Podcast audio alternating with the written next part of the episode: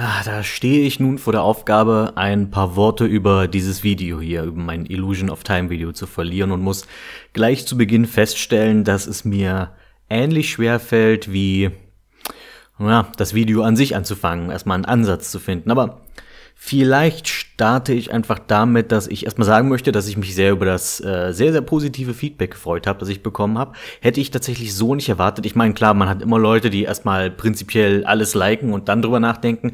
Aber da hatte ich tatsächlich den Eindruck bei diesem Video, dass es wirklich gut ankam.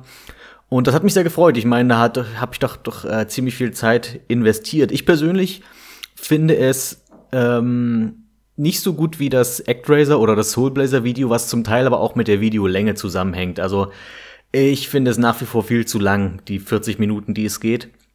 Äh, aber ich sah auch nicht mehr viele Punkte, die ich hätte kürzen können, ohne gleich komplette, sag ich mal, komplette Argumentationsketten auseinanderzureißen oder, äh, oder halt einfach zu wenig zu sagen. Denn das war ja das, was ja so mein Ansatz ist bei dieser Quintett-Quintett-Reihe, ist diesen Spielen versuchen gerecht zu werden, denn ich finde, dass dazu gibt es einfach noch keine Videos, beziehungsweise habe ich noch keine gesehen, die da versuchen, die diesen Ansatz haben oder zumindest diesen Anspruch haben. Die meisten, die sich mit diesem, äh, diesen Spielen beschäftigen, machen entweder ein Let's Play oder eine, sag ich mal, typische Review, sag ich mal. Also ihr wisst schon, dieses, ich fasse ganz kurz die Handlung zusammen und dann erzähle ich was über das Gameplay und dann die Grafik und den Sound und dann ziehe ich mein Fazit, boom, boom, boom, in acht Minuten bin ich durch. Bin ich an sich auch ein großer Freund von. Also nicht von der, dieser Struktur, die Struktur finde ich an sich ziemlich langweilig aber ähm, von kurzen Videos. Ähm, und ich wollte jetzt einfach versuchen, diese Lücke zu füllen und zu gucken, hey, was ist denn, wenn wir mal über den Tellerrand schauen und vielleicht gucken, was wir tatsächlich aus diesem Spiel noch alles rausholen können, indem man sich einfach mal ein bisschen intensiver damit beschäftigt. Vor allem, weil ich häufig den Eindruck habe, dass die meisten Leute nicht wirklich wissen, worum es in diesem Spiel geht.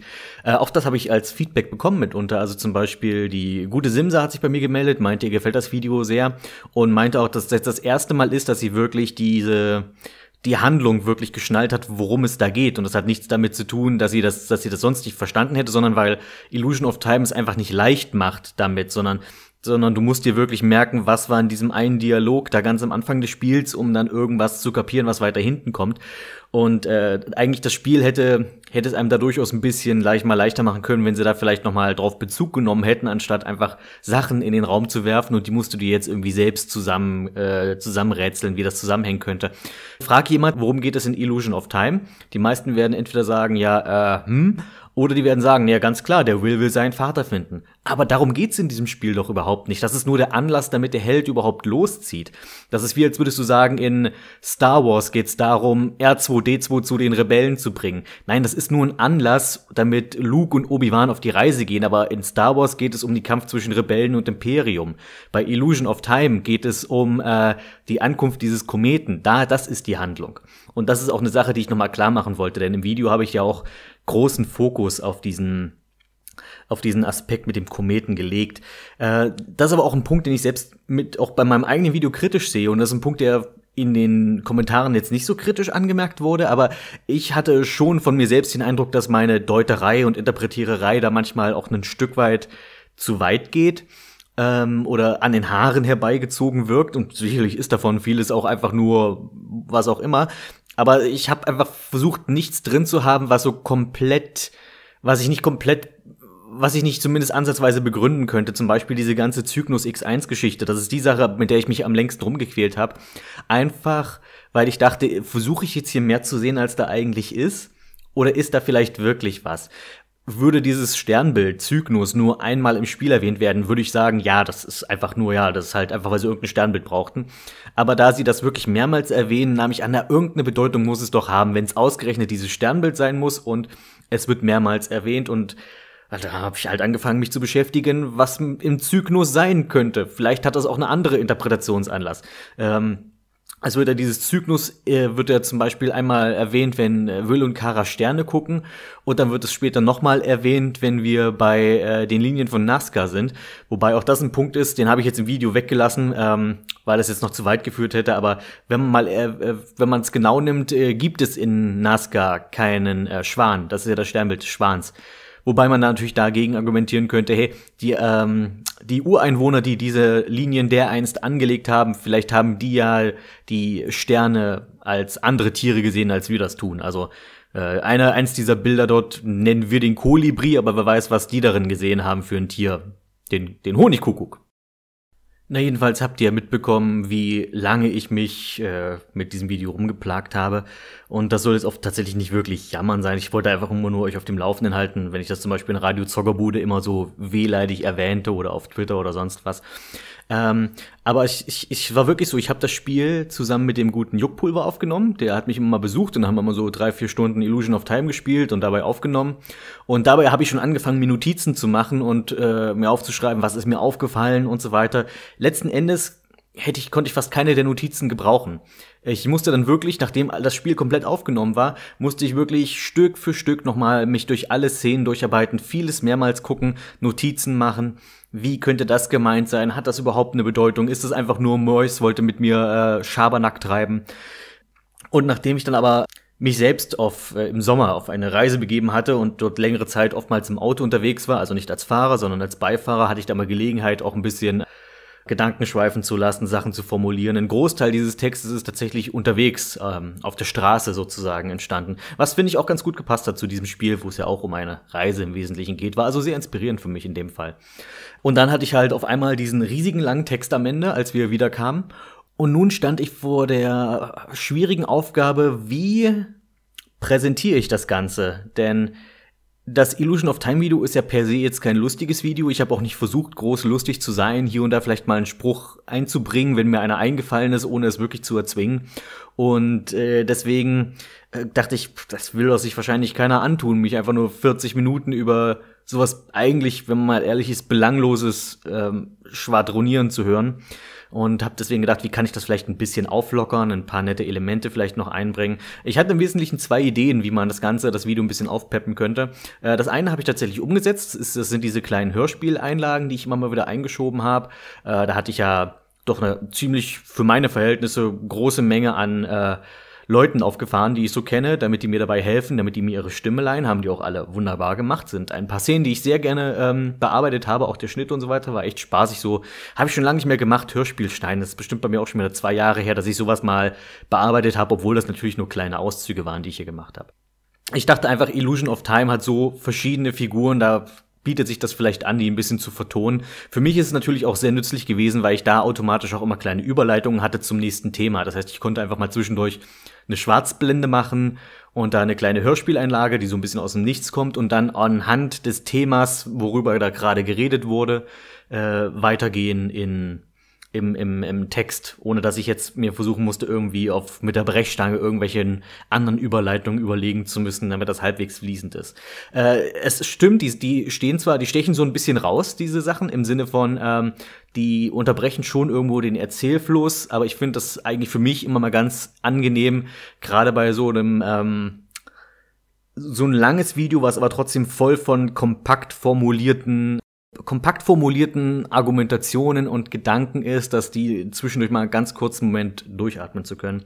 Die andere Idee, auf die ich dann verzichtet hatte, um das Ganze aufzulockern, ich hatte erst überlegt, ähm, Luigi einzubauen. Also von Super Mario, den Luigi. Und zwar, da Luigi bei Mario is Missing um die Welt reist und diese ganzen tollen Orte auch besucht. Also ich weiß nicht, ob er jetzt wirklich Angkor Wat besucht, aber das hätte man ja so darstellen können. Er ist ja quasi so dieses, in diesem, in diesem Lernspiel Mario is Missing so ein bisschen der Vermittler von, von, von, von Geografie und Bildung und so weiter. Dann hatte ich überlegt, immer wenn ich dann über einen dieser, dieser mysteriösen Orte, über eine dieser Ruinen, über einen dieser Touristenattraktionen spreche, da einfach Luigi auftauchen zu lassen und dann Mamma mia, ne, meine beste Luigi-Imitation rauszuholen. Die, und die beste ist in diesem Fall sehr frei benutzt, das Wort so gut ist die nicht, ich weiß. Aber und dann einfach ihn quasi ein paar lustig formulierte Texte über diese Ruine, die inhaltlich nicht verkehrt sind, aber die halt aus Luigis Sicht geschrieben sind. Das heißt halt Pasta-Vergleiche, was weiß ich. So, so Super Mario Bros. Super Show Humor. So, ah, Mamma Mia, die, die chinesische Mauer ist wie eine lange Spaghetti, ja, wie von Mama Miracoli oder was weiß ich. Das ist halt auch angenehm rassistisch, kann man auch mal zwischendurch sein, ist ja gerade auch in diesem Spiel ja ein wichtiges Thema. Und ähm, Darauf habe ich dann aber verzichtet, weil ich dachte, äh, ich brauche, ich mache ich mach lieber ein Gimmick und das mache ich dafür halbwegs gut, das mit den Hörspielen. Und äh, ich habe gedacht, das mit dem Luigi, das ist vielleicht beim ersten Mal ganz witzig, wenn das fünfmal kommt, ist das dann doch eher nervtötend. Aber ich habe mir schon Grafiken rausgesucht. Ich habe deswegen auch an einer Stelle im Video hat man vielleicht gesehen, den Luigi aus Mario's Missing, der steht einfach mal irgendwann mitten im Bild oder sowas, weil ich hatte die Grafik jetzt sowieso einmal und dachte, hey, der mit seinem Fotoapparat und da geht es gerade um das Thema Reise und so weiter ja, stelle ich ihn einfach mal rein als ähm, belanglose, kontextlose Anspielung. Aber jetzt wisst ihr, was es mit dem auf sich hat. Ich hatte den vor, dann bei der letzten Szene von Yoshi fressen zu lassen. Ich hätte auch schon die Soundeffekte von, von Yoshi runtergeladen, aber weil, wäre nur eine Alternatividee zu, den, zu diesen Hörspielsachen gewesen. Ich möchte mich auch gerne abseits von äh, den ausgezeichneten Sprechern, die ich dafür rangeholt habe, auch noch bei Michael Roos bedanken, also The Michel, der ja auch manchmal bei Radio Zockerbude dabei ist, der für einige der wirklich schönen Bilder hier gesorgt hat. Damit meine ich das meiner Meinung nach großartige Thumbnail, das Titelbild, aber auch die Ränder, finde ich sehr nett gelungen. Äh, da hat er mich auf jeden Fall äh, gut unterstützt und hoffe, das wird auch äh, in Zukunft noch hin und wieder der Fall sein, wenn ich dann mal was brauche. Und abseits von ihm noch äh, Juckpulver, der zwei Lieder beigesteuert hat. Und auch Plasma 3 Music Remixes.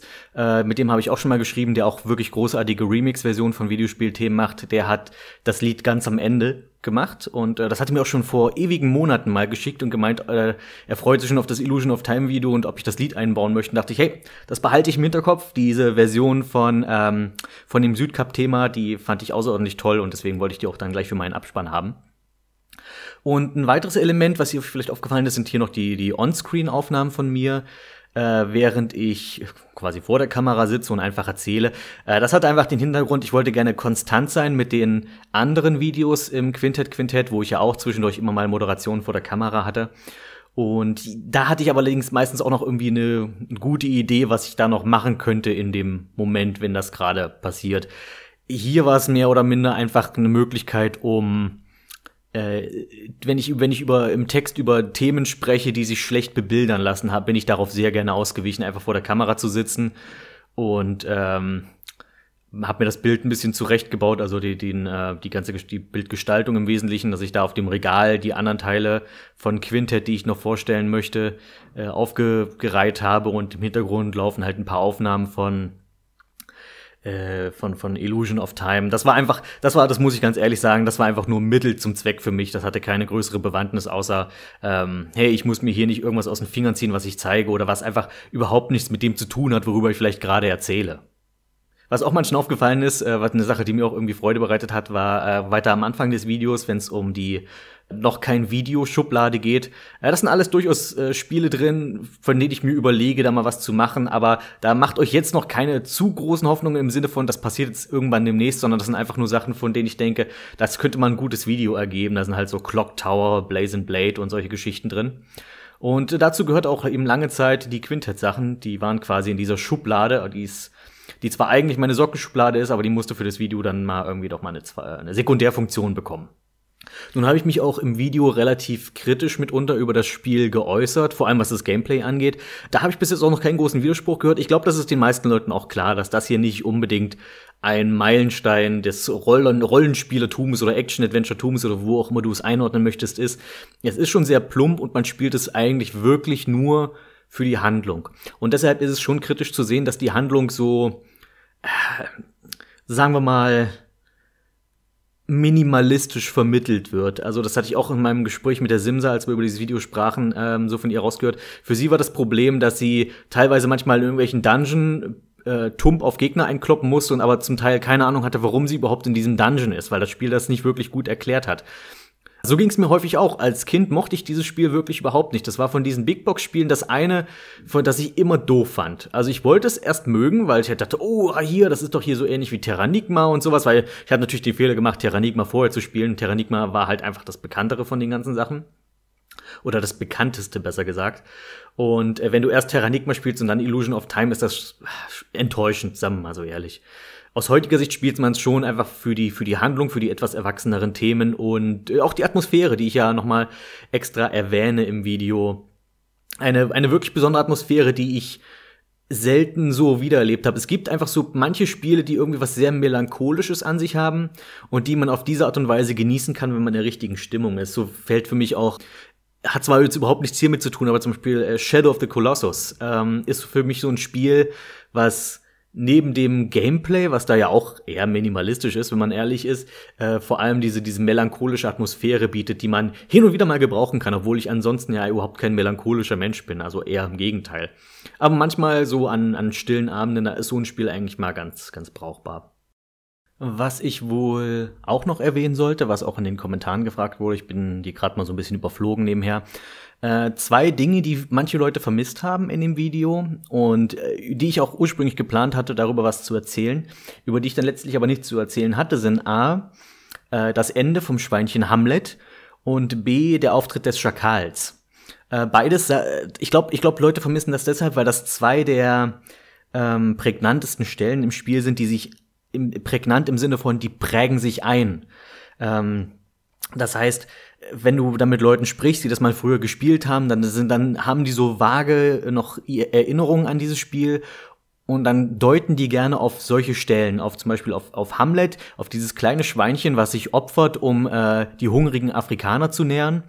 Und einem und natürlich den Schakal, der, wie ich in meinem Retro-Check angedeutet hatte, einen sehr guten Aufbau hat. Das Problem ist nur, beides hat für die gesamte Handlung eigentlich keine Relevanz. Beide Szenen nicht.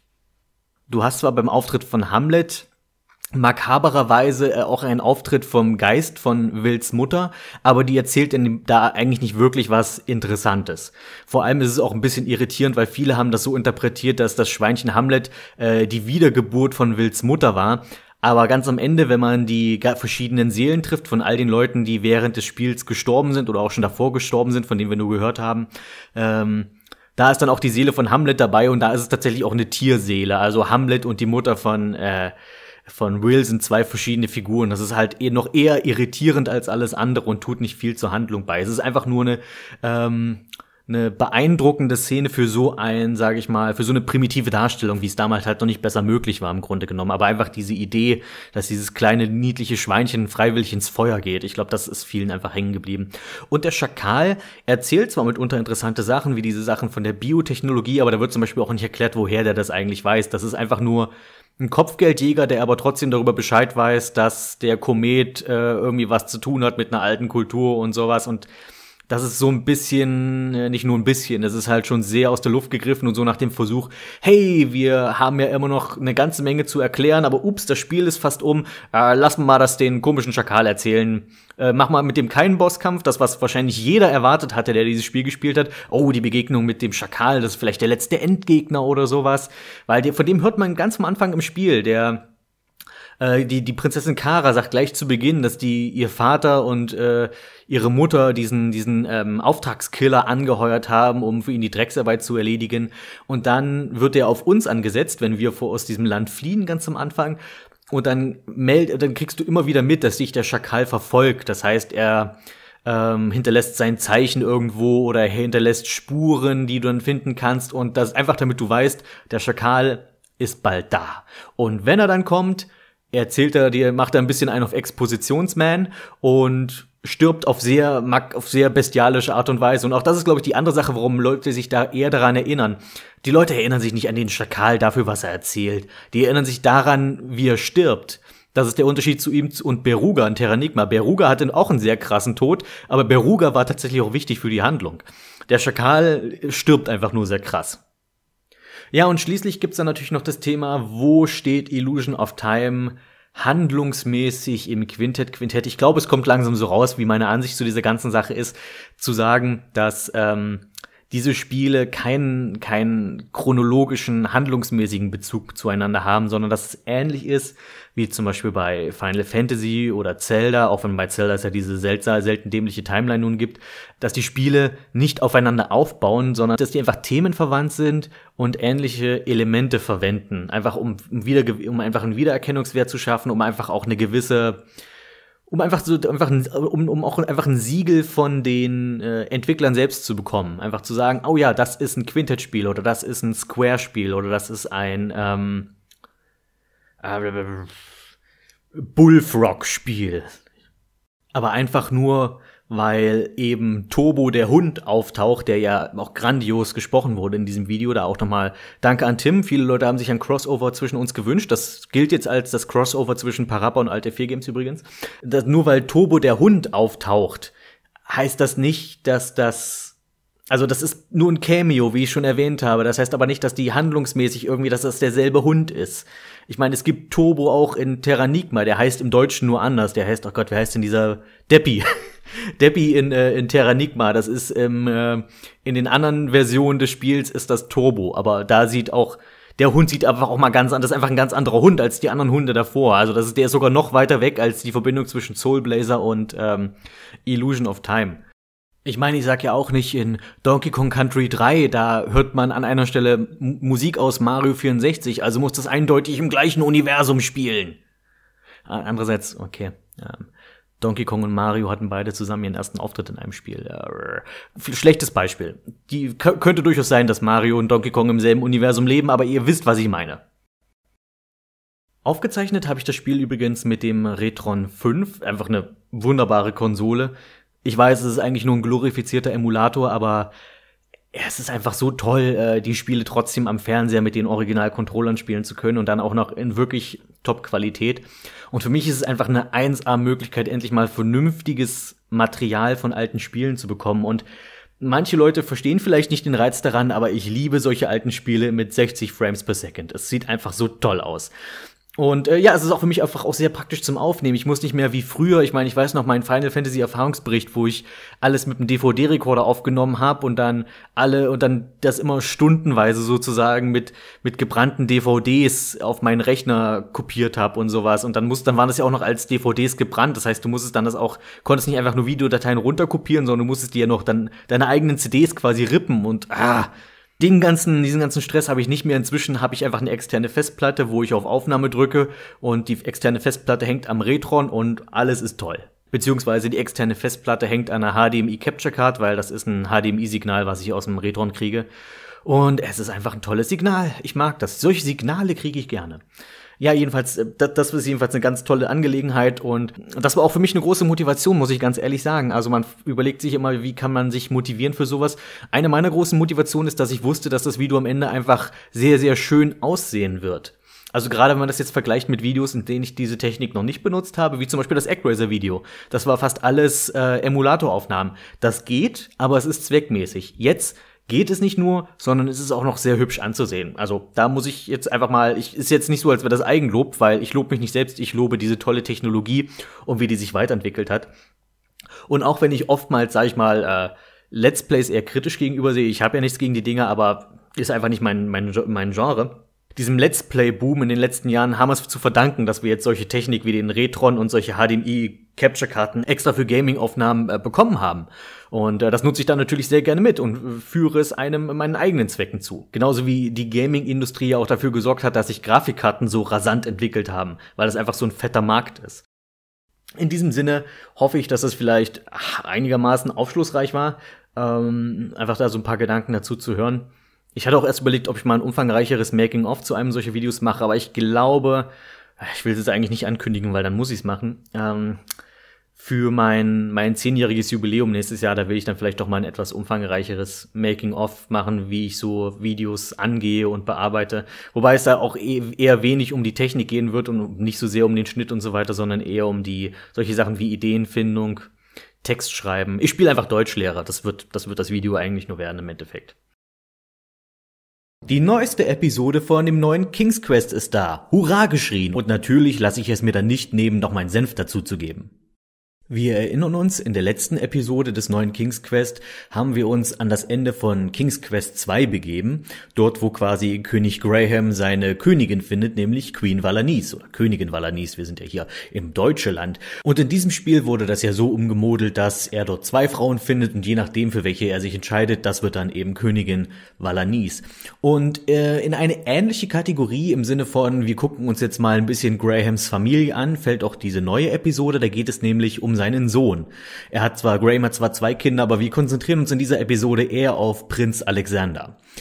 Das heißt, diese Episode spielt größtenteils nach dem Ende von King's Quest 3.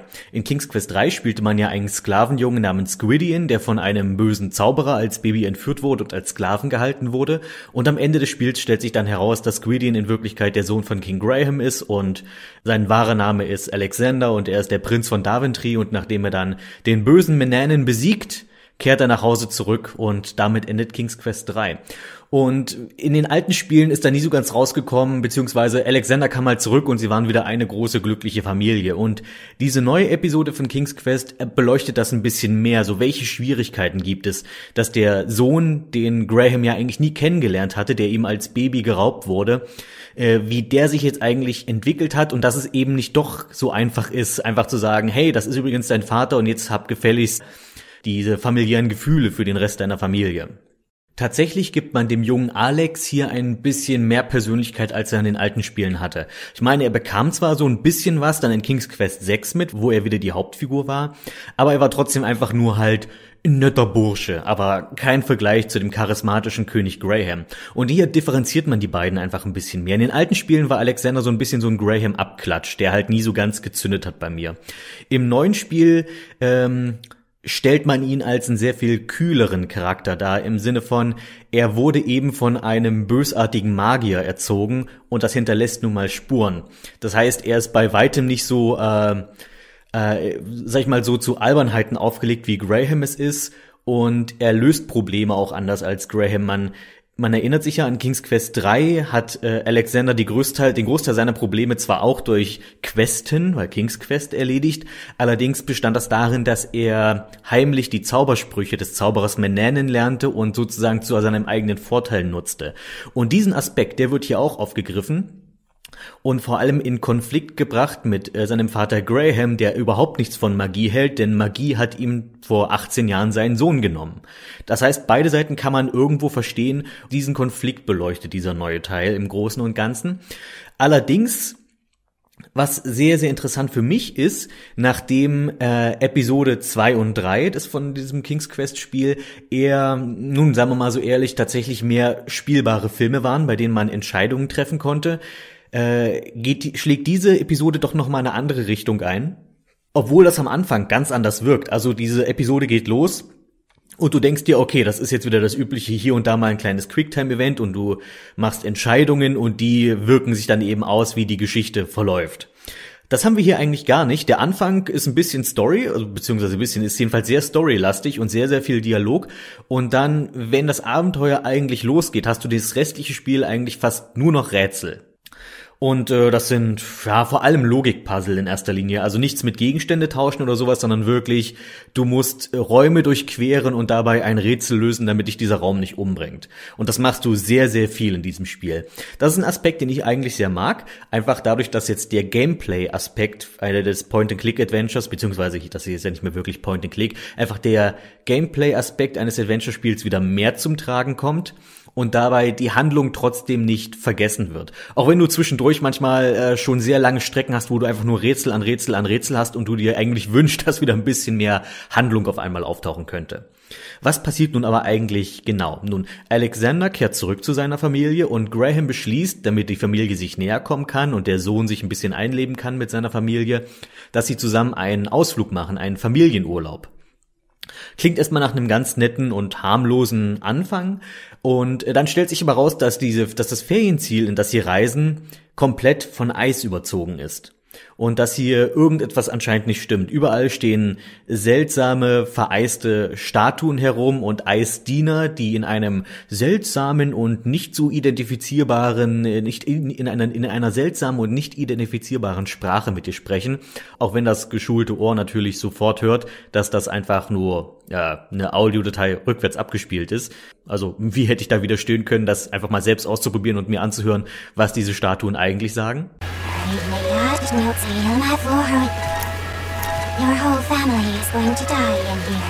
Und so gehen Graham und die ganze Graham-Familie nun da rein, er, seine Frau Valanice, also und seine Tochter Rosella und der Sohn Alexander, und werden, wenn sie einmal darin sind, getrennt. Das heißt, Graham zieht mit seinem Sohn los und Valanice und Rosella machen irgendwo was anderes auch mit Rätseln und kommen auf ihre Art und Weise hier durch dieses durch dieses Eislabyrinth. Denn das ist eigentlich der Hauptschauplatz dieses Spiels. Graham und sein Sohn müssen sich durch dieses Labyrinth durchkämpfen, sage ich mal, oder durch Rätseln besser gesagt, das Labyrinth der Sphinx, dass die Kreatur, die äh, die Graham und Alexander und seine Familie, die ganze Familie dort gefangen hält und zu diesen Rätseln zwingt, ist eine große Sphinx. Und was ich sehr sehr mag, ist das Design dieser Sphinx. Die hat diesen seltsamen riesigen Kopf, der vor allem durch die sehr gute Kameraplatzierung immer schön in Szene gesetzt wird. Du hast immer das Gefühl, dass diese dass dieser riesige Sphinxkopf manchmal in Gesprächen das ganze Bild ausfüllt und ist einfach sehr präsent und sehr sehr dominant. Und dazu kommt eine äh, sehr, sehr gute Stimme, die das Ganze wirklich mysteriös und geheimnisvoll rüberkommen lässt. Und du fragst dich die ganze Zeit, was will die Sphinx eigentlich? Irgendwie äh, scheint sie, irgendwie hat man erst den Eindruck, okay, sie will mit diesen seltsamen Rätseln die, der Familie dabei helfen, sich zu finden. Aber umso weiter du spielst, umso mehr merkst du, dass hier andere Motive im Spiel sind von dieser eigentümlichen Kreatur. Und dieses ganze Mysterium macht eigentlich eine Menge Spaß. Und dabei hast du halt immer wieder den sich immer weiter verschärfenden Konflikt zwischen Graham und seinem Sohn. Ich muss sagen, mir hat auch wieder diese Episode von King's Quest sehr gut gefallen, auch weil sie sich eben sehr anders anfühlt als die vorhergehenden beiden. Ich finde nach wie vor ist keine Episode so gut wie die erste. King's Quest, Episode 1, nach wie vor die mit Abstand stärkste, weil die das Gameplay und das Storytelling perfekt miteinander ausbalanciert und wirklich das Ganze schön macht und noch am ehesten, noch am ehesten sich wie ein richtiges Adventure anfühlt. Diese späteren Episoden sind auch alle in Ordnung, aber bei weitem nicht so gut wie die erste. Und diese vierte, naja, man muss sich eben drauf einlassen können, dass es hier eben sehr, sehr viel um Logikpuzzle geht. Ich glaube, das hat viele gerade so dieses, das hatte diesen, diesen, diesen Gameplay beziehungsweise diesen Erzählstil von Telltale Game, also minimales Gameplay und viel, viel Story und viel, viel Dialog. Und ich glaube, Fans von solchen Spielen hat diese Episode erstmal abgeschreckt und du wirst feststellen, dass diese Episode im Netz sehr umstritten ist. Eben zwischen dieser Fraktion, hey, die letzten Episoden waren doch so toll, storylastig, warum ist jetzt hier auf einmal ohne Ende Rätsel zu lösen? Und dann hast du auf der anderen Seite Leute wie mich, die sich freuen, dass ich wieder mehr spielen darf, ähm, die es aber trotzdem schade finden, dass die Story hier nur Mittel zum, zum Zweck ist. Zumindest kam es mir im Großen und Ganzen so vor. Mit Ausnahme des Anfangs und am Ende. Am Ende geht's wieder ganz klar in die Story-Schiene, aber der Mittelteil ist fast nur Rätsel. Und noch etwas, was mir, denke ich, kritisch aufgefallen ist, das kann ich jetzt nur als jemand beurteilen, den es nicht wirklich betrifft, aber ich kann mir vorstellen, dass das ein Problem sein könnte. Für alle Leute, die die alten King's Quest Spiele nicht gespielt haben oder zumindest die nicht wissen, was da eigentlich passiert ist, ich finde, die nimmt dieses neue Spiel nicht so richtig an die Hand. Also es setzt meiner Meinung nach ein bisschen viel Vorwissen voraus. Kleines Beispiel, am Anfang des, äh, dieses Kapitels sehen wir eben diesen bösen Zauberer Menanen, der das Kind, der das, der den Alexander entführt und verschleppt für 18 Jahre. Dann haben wir Schnitt und quasi in der nächsten Szene ist schon Alexander jetzt wieder zurück als Erwachsener. Und man kriegt nur so am Rande mit, ja, der hat diesen Menanen durch einen verzauberten Keks in eine Katze verwandelt und ihn auf diese Art und Weise besiegt. Ja, das wird einfach nur so in den Raum geworfen. Ich hätte mir einfach irgendwie zumindest vielleicht eine Zwischensequenz gewünscht, weil das ist ja schon die, ein, ein ziemlich großer Höhepunkt der King's Quest-Reihe gewesen, wenn ähm, Alexander den bösen Menanen in eine Katze verwandelt. Wenn man das nur so erzählt bekommt, ist das irgendwie ein bisschen so, ach, das war's, das war's schon? Weil der Anfang ist wirklich intensiv. Also, ähm, Menanen haben sie wirklich sehr, sehr furchteinflößend und als sehr, sehr mächtig dargestellt. Und irgendwie, ah, das, das löst sich aber sofort auf, weil in der nächsten Szene ist er quasi besiegt und wir hören nur davon und jetzt geht's halt damit weiter, was danach ist. Ich weiß, ich bin froh, dass wir keinen Remake hiervon haben, äh, aber einfach nur ein bisschen mehr den, den, sag ich mal, den nicht, den Nicht-Experten, den nicht unbedingt Kenner der alten Teile ein bisschen mehr in die Hand nehmen. Ich glaube, das hätte, hätte man gut machen können. Und solche Stellen hat man meiner Meinung nach doch ein paar häufigere. Und noch ein Aspekt, den ich erwähnen will, der Humor. Der Humor ist nach wie vor wieder sehr gut gelungen. Es gibt äh, ein paar sehr nette Sprüche, die ich auch äh, selbst sehr mochte. Es geht zum Beispiel darum, dass ähm, Du hast eine kurze Diskussion um zwischen Graham und Alexander und das Thema Trophäen und dass Alexanders Generation gerne für jeden kleinen Furz, den sie lassen, immer gleich Trophäen haben wollen. So als kleinen Seitenhieb auf ähm, Achievements und so weiter. Aber dann, dann ist dieses, dieser, sag ich mal, dieser Gamer-Humor wird an manchen Stellen ein bisschen zu weit getrieben. Aber nicht so, dass es einen komplett rausreißt. Eher so wie, man muss mal kurz die Augen verdrehen. Leider. Aber dafür bin ich immer noch sehr froh, dass dieses Spiel bislang so ziemlich komplett auf Anspielungen auf andere Adventures und so weiter verzichtet. Das das finde ich einfach sehr, sehr stark, dass man da eine klare Linie beibehält. So, jetzt habe ich erstmal wieder genug über King's Quest gelabert. Ähm, ihr wisst selbst, ob das Spiel was für euch ist oder nicht. Zumindest nachdem ihr Episode 1 gespielt habt, ist nach wie vor meine Empfehlung. Spielt, wenn ihr an sowas Interesse habt, erstmal die Episode 1 und wenn euch die gefallen hat, dann spielt meinetwegen noch die andere. Aber die erste ist die beste und wenn euch die nicht überzeugt, dann wird euch der Rest des Spiels auch nicht überzeugen. Und ja, nachdem ich so viel gelabert habe, wollte ich jetzt endlich Musik spielen, aber eine Sache ist mir noch eingefallen. Und zwar wurde angekündigt, dass die letzte Episode, die finale fünfte Episode, gar nicht mehr so lang auf sich warten lässt. Die ist für Ende Oktober angekündigt, Ende Oktober 2016. Das heißt, mit ein bisschen Glück kann ich euch schon im nächsten Monat was von der letzten Episode berichten. Und da werde ich dann vielleicht auch nochmal so ein allgemeines Fazit ziehen, obwohl man sich eigentlich schon denken kann, wie etwa das ausfallen wird, auch gerade mit dem kleinen Fazit, was ich hier vor schon gezogen habe und meine Empfehlung vermute ich, wird sich nicht mehr groß ändern. Aber ich bin gespannt auf die letzte Episode und was da noch groß passieren wird. Bis jetzt ist es storymäßig nämlich wirklich spannend gehalten.